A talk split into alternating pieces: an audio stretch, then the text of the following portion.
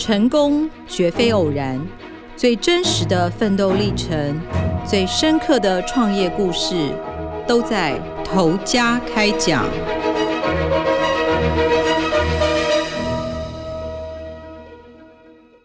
位听众，大家好，欢迎收听由静好听与静周刊共同制作播出的节目《投家开讲》。本集是由静好听与文策院共同策划，我是静周刊财经人物组记者吕明杰。Hello Kitty 跟宝可梦是全球最知名的角色 IP，应该是无人不知了啦。在台湾呢，也有人十九年前就踏入台湾原创角色 IP 这条路。这间公司就是米姆丰盛，着迷的迷，母亲的母，丰富茂盛的丰盛。他们是台湾角色 IP 的 OG，也就是大前辈了哟。这条路到底有多难走？创办人兼总经理高景星今天来到我们现场，分享一些血泪史。高总可以跟听众打个招呼吗？嗨，大家好，我是高景新。我跟各位听众先简介一下下哈，米姆丰盛的其中一个角色 IP 叫做宇宙喵库洛洛，它是一只来自外太空猫眼星云的黑猫，降落到地球来观察人类的行为，它要发现跟还原地球的美好本质，所以呢，就在地球展开了一连串的惊奇冒险之旅。那为什么要特别提库洛洛呢？因为它曾经跟虎航推出联名主题班机合作三年，去年底才刚在日本出版了日文读本，而且版权已经卖到韩国跟台湾，接下来一年都会出版一本书，这是一个很大的的迈进诶，代表台湾角色 IP 已经进军了日本跟韩国，尤其是 IP 产业大国日本，这是一个里程碑耶。可以请高总为我们介绍一下，可能很多听众还是不太清楚角色 IP 这个产业在做的到底是什么样的事情。角色 IP 这个产业其实说简单简单，然后说复杂非常的复杂，因为它可以跟任何一个产业都可以有垂直的合作关系。那简单讲，就是它也可以跟每个产业有好像擦肩而过的关系。比方说，我把我的图印在你的商品上，这就是我讲的最轻松的关系。那比较复杂跟完整一点关系是，它可以跟这个产业从最原始的企划到它所有跟消费者接触的产品线，这些每一个环节都可以产生它的关联。嗯嗯，还是高总可以帮我们举几个例吗？像是什么样子？其实我们就是已经在接触这个产业，只是自己不知道。其实对我来讲，最完整的一个参考脉络是面包超人。如果有去过横滨面包超人博物馆的消费者，你可以看到它的整个博物馆里面，家长会带着小朋友推着娃娃车进到它的商售区。那那个商售区它经营成一条街。那那条街里面充满了所有面包超人授权给厂商的商品。那再者进到他的博物馆内的时候，你会看到很简单的，他只是把面包超人的一些基本的造型、故事，然后包含面包超人的理发店、面包店等等，用在那个地方，营造成一个他的城市。那这件事情对于小朋友来讲，他好像就进到一个想象的环境，然后已经成型了。这个就是一个比较完整的一个样貌。那高总，因为您创立米姆的时候，其实很早哈，是在二零零四年。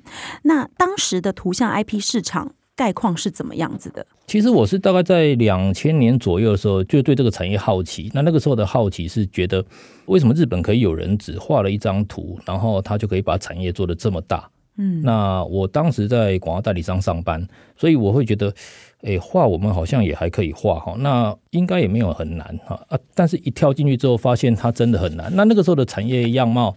基本上台湾很少有这一个区块的产业知识，所以很多的资讯来源基本上你是无法摸索的。比方说，当时我是一直到了二零零八年发现日本有角色白皮书，我是在日本的书店发现的。那当时我根本就不理解什么叫角色产业白皮书，台湾根本到现在为止也没有这种 data。那我从那个线索里面逐步的去拼凑，就看到，哎，原来日本产经新闻他们有发展出来有一个单位叫做 Character Data Bank。那这个单位它收罗了所有日本角色产业发展的一个专业资讯，这些其实是我在过程里面逐步逐步的去拼凑产业样貌的一个经验。那当时如果你跟台湾的合作对象或台湾人好提到你说要做这个角色 IP 业，他们通常的反应都是什么？你又不是迪士尼，你又不是 Hello Kitty，然后我是给你曝光机会呢，是应该你付我钱吧？为什么我要付你钱呢？这些都是我们碰到的台湾业主经常会反映给我们的一个讯息。你说他这个思考错吗？其实也不是。那这个思考唯一的障碍点在于，他把角色产业这件事情看得太过于简单，他误以为知名度就代表一切。啊，那所以他都会认为，哎，你的知名度不够，所以你没有资格跟我合作，我不应该付你授权金。可是知名度很大的，当然就很多人去跟他买授权嘛，所以你的商品就在那一堆商品里面成为他的几分之几。所以在这个事情上，是台湾的产业主比较少去思考的。那在十九年前，台湾这个角色 IP 产业还不成熟的时候嘛，米姆是要怎么摸索自己的路，怎么踏出那个第一步呢？我们中间走过了非常多，真的是烧钱去找 know how 的过程。比方说，一开始我们先直接投入做商品，一个设计师画完一张图，然后就想把它商品化嘛。那你接着下来，你就会想要找是不是有工厂可以帮我量产。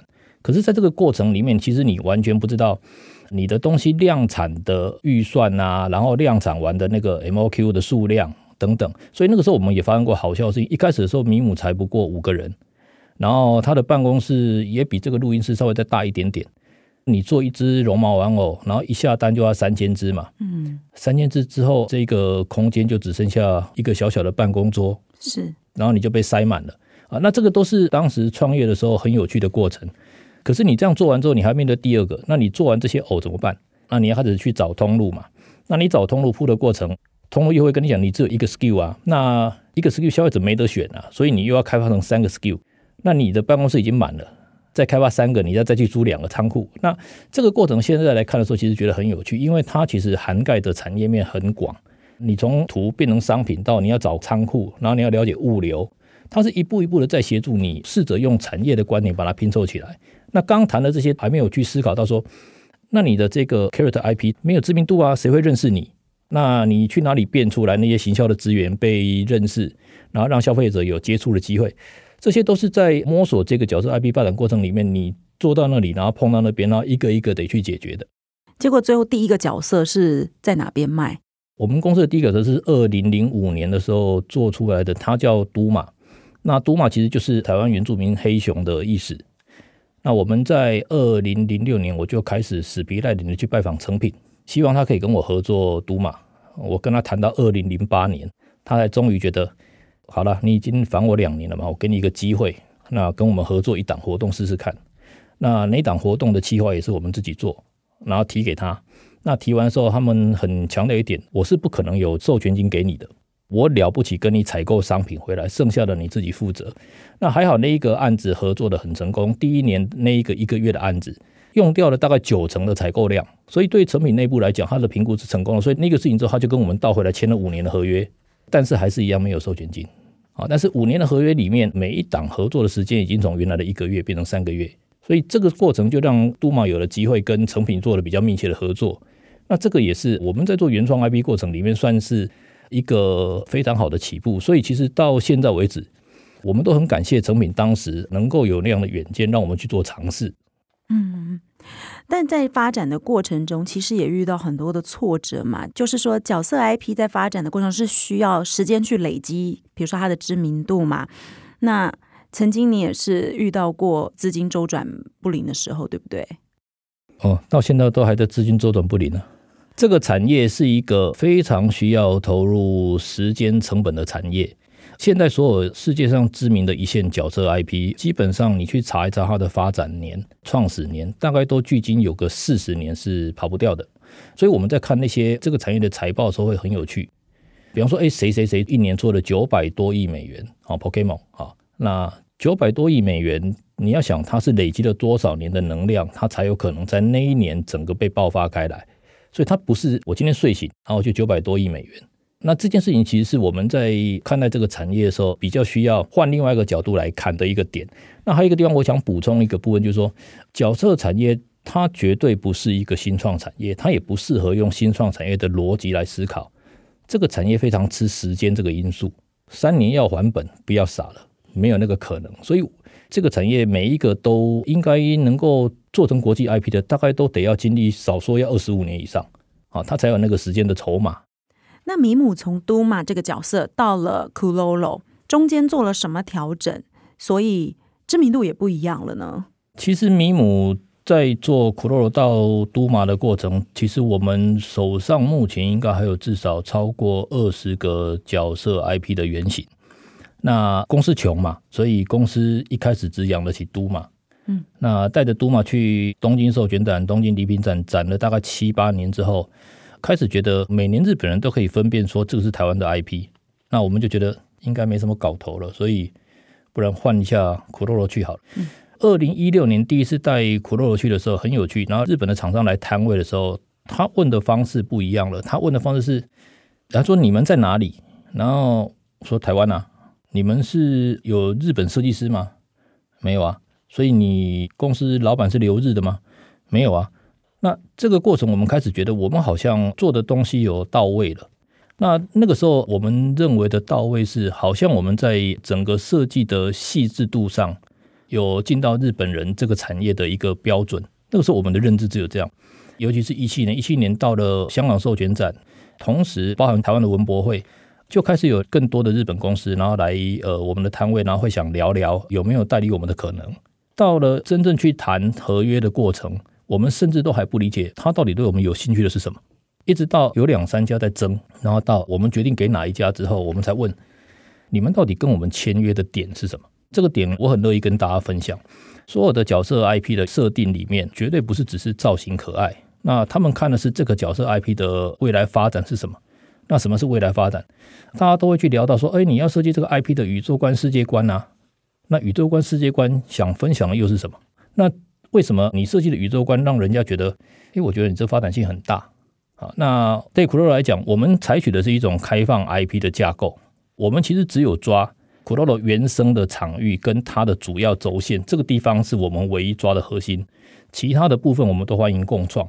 所以换句话讲说，我的日本合作方他可以跟我提出各种各式各样的要求，只要吻合这个大轴线。我们都可以去讨论，共同的去企划新的主题。我想这个是我们在跟日本合作的过程里面的，我们最被觉得，哎，你们很有趣啊！你不是一个封闭架构，最主要的原因应该是这个。那你们设定 Kuroro 是一个什么样子的个性？还有它的主轴是什么？主要的架构？嗯，我在介绍 Kuroro 的时候，常会告诉朋友说，请拿起你的手机，然后查 NGC 六五四三。啊，那为什么做这个动作？因为这个动作让大家就会开始就进到 Kuroro 的世界。那这个地方叫猫眼星云，它距离地球有三千三百光年左右。这个星球上的统治者就叫 Kuroro，就跟地球上的统治者是人类一样，因为他的文明程度比地球人高，他派很多的特派员到每一个星球去做每一个星球的观察。那观察什么呢？因为他比较高度文明，所以他想去观察跟协助比较低度文明的星球们改变一些很二维的思考。比方说地球人来讲，地球人很喜欢比较。那在更高的文明里面，它其实不是建立在比较，它可能建立在共好这个逻辑上。那为什么当时会从这个角度来思考 Kuroro 的设定呢？是因为我们整个团队认为，现在的地球在工业革命之后就已经走到一个负循环的发展上去了。比方说现在的环保问题等等等等等。啊，都是因为过于二元的被分为资本家、啊劳方、资方，然后统治者跟被统治者，这种二元的分法其实就蕴含了很多的不对等，然后也看不到每一个人的优点，所以这些东西都是 Kuroro 想透过他产出的 content 里面去跟大家分享。所以为什么 Kuroro 的降落地啊都要设定在有一棵生命大树的地方？因为植物很有趣，植物跟动物的差别在于，因为动物会动嘛。动物会动，它就会跑啦，然后它就开始会比较，就是我跑得快，你跑得慢，所以就产生了比较心。植物不会啊，植物就只能站在那里嘛，所以你就会发现，把芒果插在香蕉上，我靠，它会长出芒果香蕉。好，那完全是一个共好的逻辑。好，那这个事情在宇宙的道理里面，它是共通的。所以他的母亲才会指派库洛说：“哎，你到那个星球去降落的地点，你一定要找拥有最大生命力的地方。”所以，你刚刚各位在听我陈述这些库洛的一些基础设定，你会发现它是一个回圈啊。那它的回圈都围绕在他想沟通的那个核心的价值上面。这个就是所谓的他的世界观和宇宙观的设定。那库洛洛开始被广为人知之后啊，他打开海内外知名度，好像是有一个合作契机，对不对？高总可以跟我们聊聊吗？Kuroro 是一个很幸运的角色，他有太多机缘走到现在这个位置来。我们曾经代言虎航三年，在代言虎航的那个过程，瞬间就让 Kuroro 有了机会跟飞机做了合作嘛。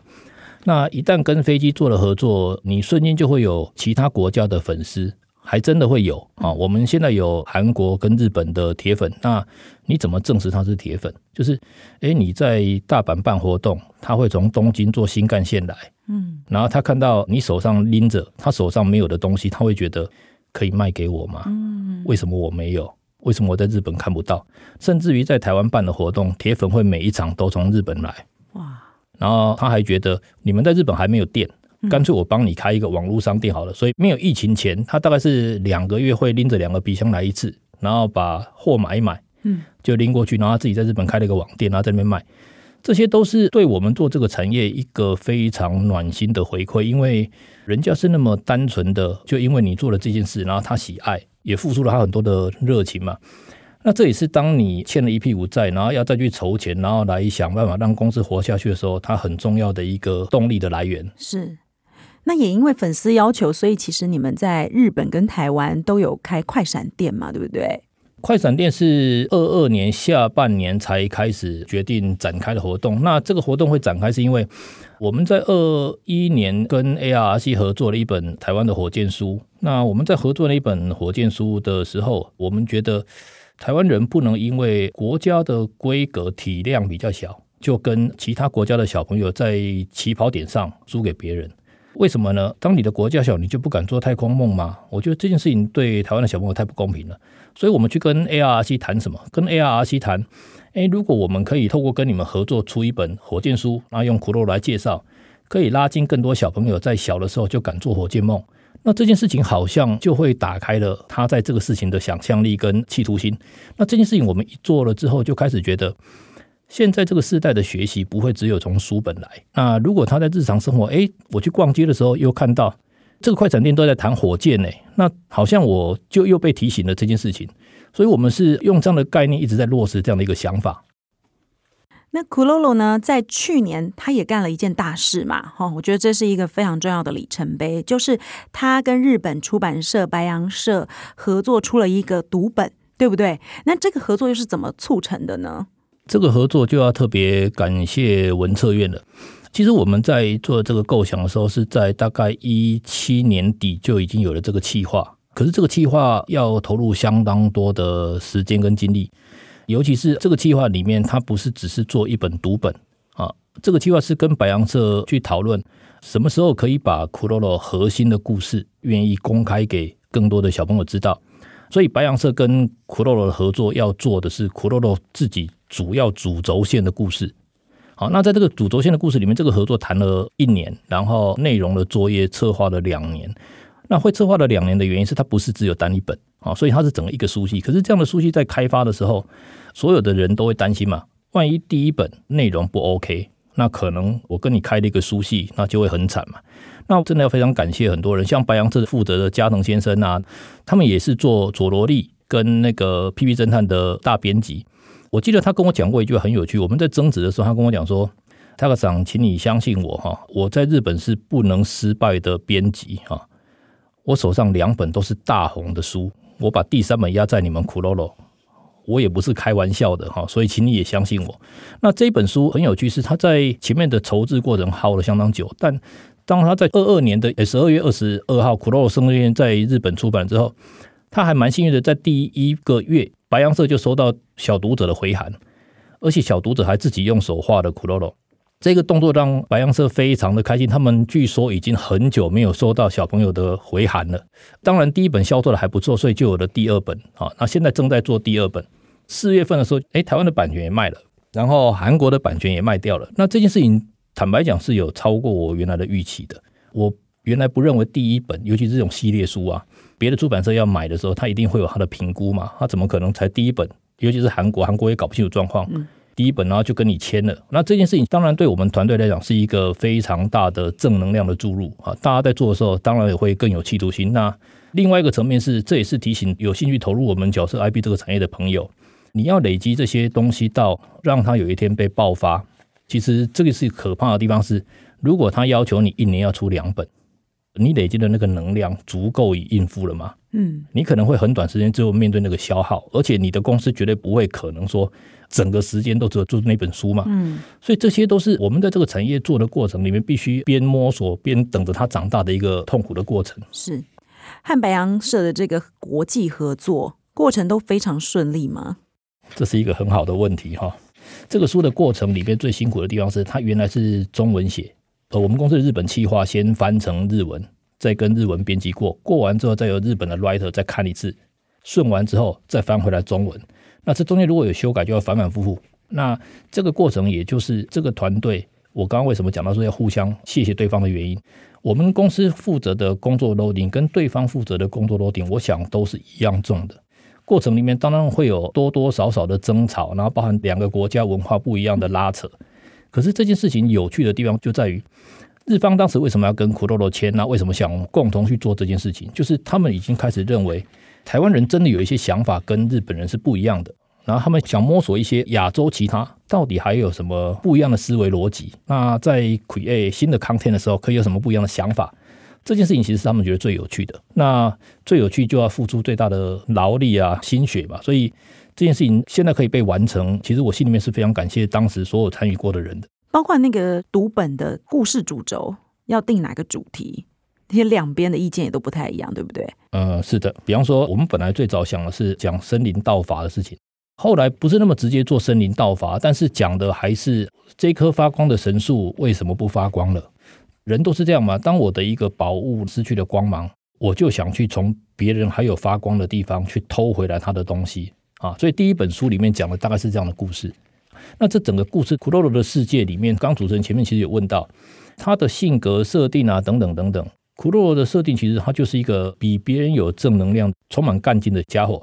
他没有什么坏的心思，他也不是一个英雄，所以说解决事情的最后绝对不是他。他反而是在大家泄气的时候，他会是扮演一个比较乐天去鼓舞大家的角色。这个是我们一开始设定的时候，我们觉得很重要的。那当然，在做角色 IP 发展过程里面，我也曾经遇到一些日本的前辈跟我讲说。现在这个时代，大家都想要躺平，然后大家都想要表现出一种无能的状态。你应该做一些这种东西，然后人家更能感同身受。那这件事情其实对米姆风神来讲，我我们整个团队思考了很久。那为什么我们都不愿意做这一块呢？是你躺完了之后，难道你不要爬起来吗？难不成你继续躺下去吗？就跟我们在谈小确幸，小确幸之后呢？小确幸失去的是什么？是你的命啊！你躺个三年，你就失去三年。你在爬起来的时候，你就少了三年。这件事情是我们认为，我们既然在做一个所谓暖心的产业，我们不应该在这里去借着好像在呃某个面向的疗愈人家的。那实际上你在那个过程里面，却因为安抚了他短暂的情绪，但是你把他的钱拿走了。这个也是我个人认为不是很喜欢的。所以，我们米姆风筝做的所有的 IP，他都还是比较想能不能提供真正的所谓正向的事情。不要再去用那种旧的价值观去做沟通。那高总，因为现在米姆丰盛也经营十九年了嘛，那您看日本看到现在，我们台湾 IP 产业对照日本的，有没有还有哪些可以努力的空间？对我来讲，我在做的不是图像授权业，我比较把它称呼为我在做的，实际上是一个角色 IP 的生态系。既然它是角色 IP 的生态系，它需要的就不应该只有我一个公司。甚至于公司跟公司之间，其实它不是只有竞争关系，它反而是应该去形成这一棵树跟那棵树之间一定会有共通的，一定会有横向的连接。那这件事情是我做到现在为止，我觉得最需要的。比方说，我们做 IP 的产业，那我们跟出版业的连接是什么？我们跟电影这个产业，我们跟音乐的产业，跟舞台剧等等等等，甚至是跟沉浸式体验等，所有你可以做横向连接的，你都应该去接触。那我们看到的日本、美国，然后迪士尼啊、三丽鸥等等，你看到的它的整个整体的样貌是完整的。那个原因是它的所有的生态系已经完备了。那台湾因为在这里还非常的零散，甚至于产业跟产业之间它是被垂直切割断的，彼此的产业是彼此不认识、也不理解、不知道怎么合作的。那这个过程就会让台湾的这个角色 IP 产业的发展就会形成障碍越大。那每一个合作都得要从零开始。那这个事情。我们已经落后人家很多了啊！那你每个都要从零开始，我再追个二十年也追不到吧？因为人家还在跑啊！啊，这就是我对这个产业做到现在为止最大的一个感想吧。在这个部分的话，那像台湾的文策院有没有提供哪些协助呢？其实文策院从成立到现在，他们一直在摸索怎么样去协助我们做这个领域的公司，就政府的角度来讲，能够对我们有什么帮助？它当然非常有必要存在哈。它的存在到目前为止，这个三四年的摸索过程，确实也提供了我们很多基础的协助。但对我来讲，我觉得除了这些基础的协助之外，其实如果可以委由跑在比较前面的业者，从他们身上去跟他们询问一些他们已经累积的资源，让他把他的资源释放出来，那再由文策院来做统筹。我觉得这件事情会让文策院省很多的气力，而且可以因为这样子帮他过滤掉国外那些被你们原来找来分享的人，而他来到底讲多少这些专业程度的问题。我觉得如果他有机会多做一些这样的分享。然后找我们去做这样的讨论，我觉得应该会让他的效益发展得更大。那最后高总可以再跟我们分享一下吗？就是库洛洛迷都很想知道，接下来他还会有什么目标跟计划？我们可以在哪边再多多的看到库洛洛吗？今年库洛罗会有两三本书会出版，有的是中文版先的，那也有日文版先的。库洛罗的太空学校这个系列也会逐步的发展。那二三二四，我们基本上会开始从台湾往东北亚跟东南亚同步走。这件事情是现在越来越明确的，尤其是在白羊社这本书出版了之后，其实我们得到更多其他的协助，比方说记忆国屋，像记忆国就帮我们推到泰国去了啊，那甚至于接下来可能会对印尼、马来西亚。那这件事情都是因为有了这样的合作之后，好像你南向也会因为他们的协助，然后被打开。那但是被打开的过程，你就得重新评估。你公司现有的资源，它是不是具备那样的能量开始往南边走？因为语言系统完全不一样嘛，所以你得要准备更多。所以这个产业其实很有趣，也很辛苦。然后最重要是身体要好，身体好才看得到。因为必须要酝酿，要时间嘛，这样。嗯好啊，那接下来有很多新计划都在等着 Klolo 进行，大家都会很期待，而且我们也很想看到有更多台湾的角色 IP 可以站上国际舞台。在高总的访谈里，我觉得很触动我的是，你要敢做梦，敢圆梦，失败了你要敢重新出发。我觉得就像 Klolo 一直都很保持着很乐观、很正向的初心那样子。今天谢谢高总来到我们节目，跟大家分享您的故事。谢谢明洁。感谢听众的收听。如果有兴趣，想要更深入了解更多米姆丰盛的故事，可以上网搜寻《米姆丰盛》系列完整报道。头家开讲，我们下次见。想听爱听，就在静好听。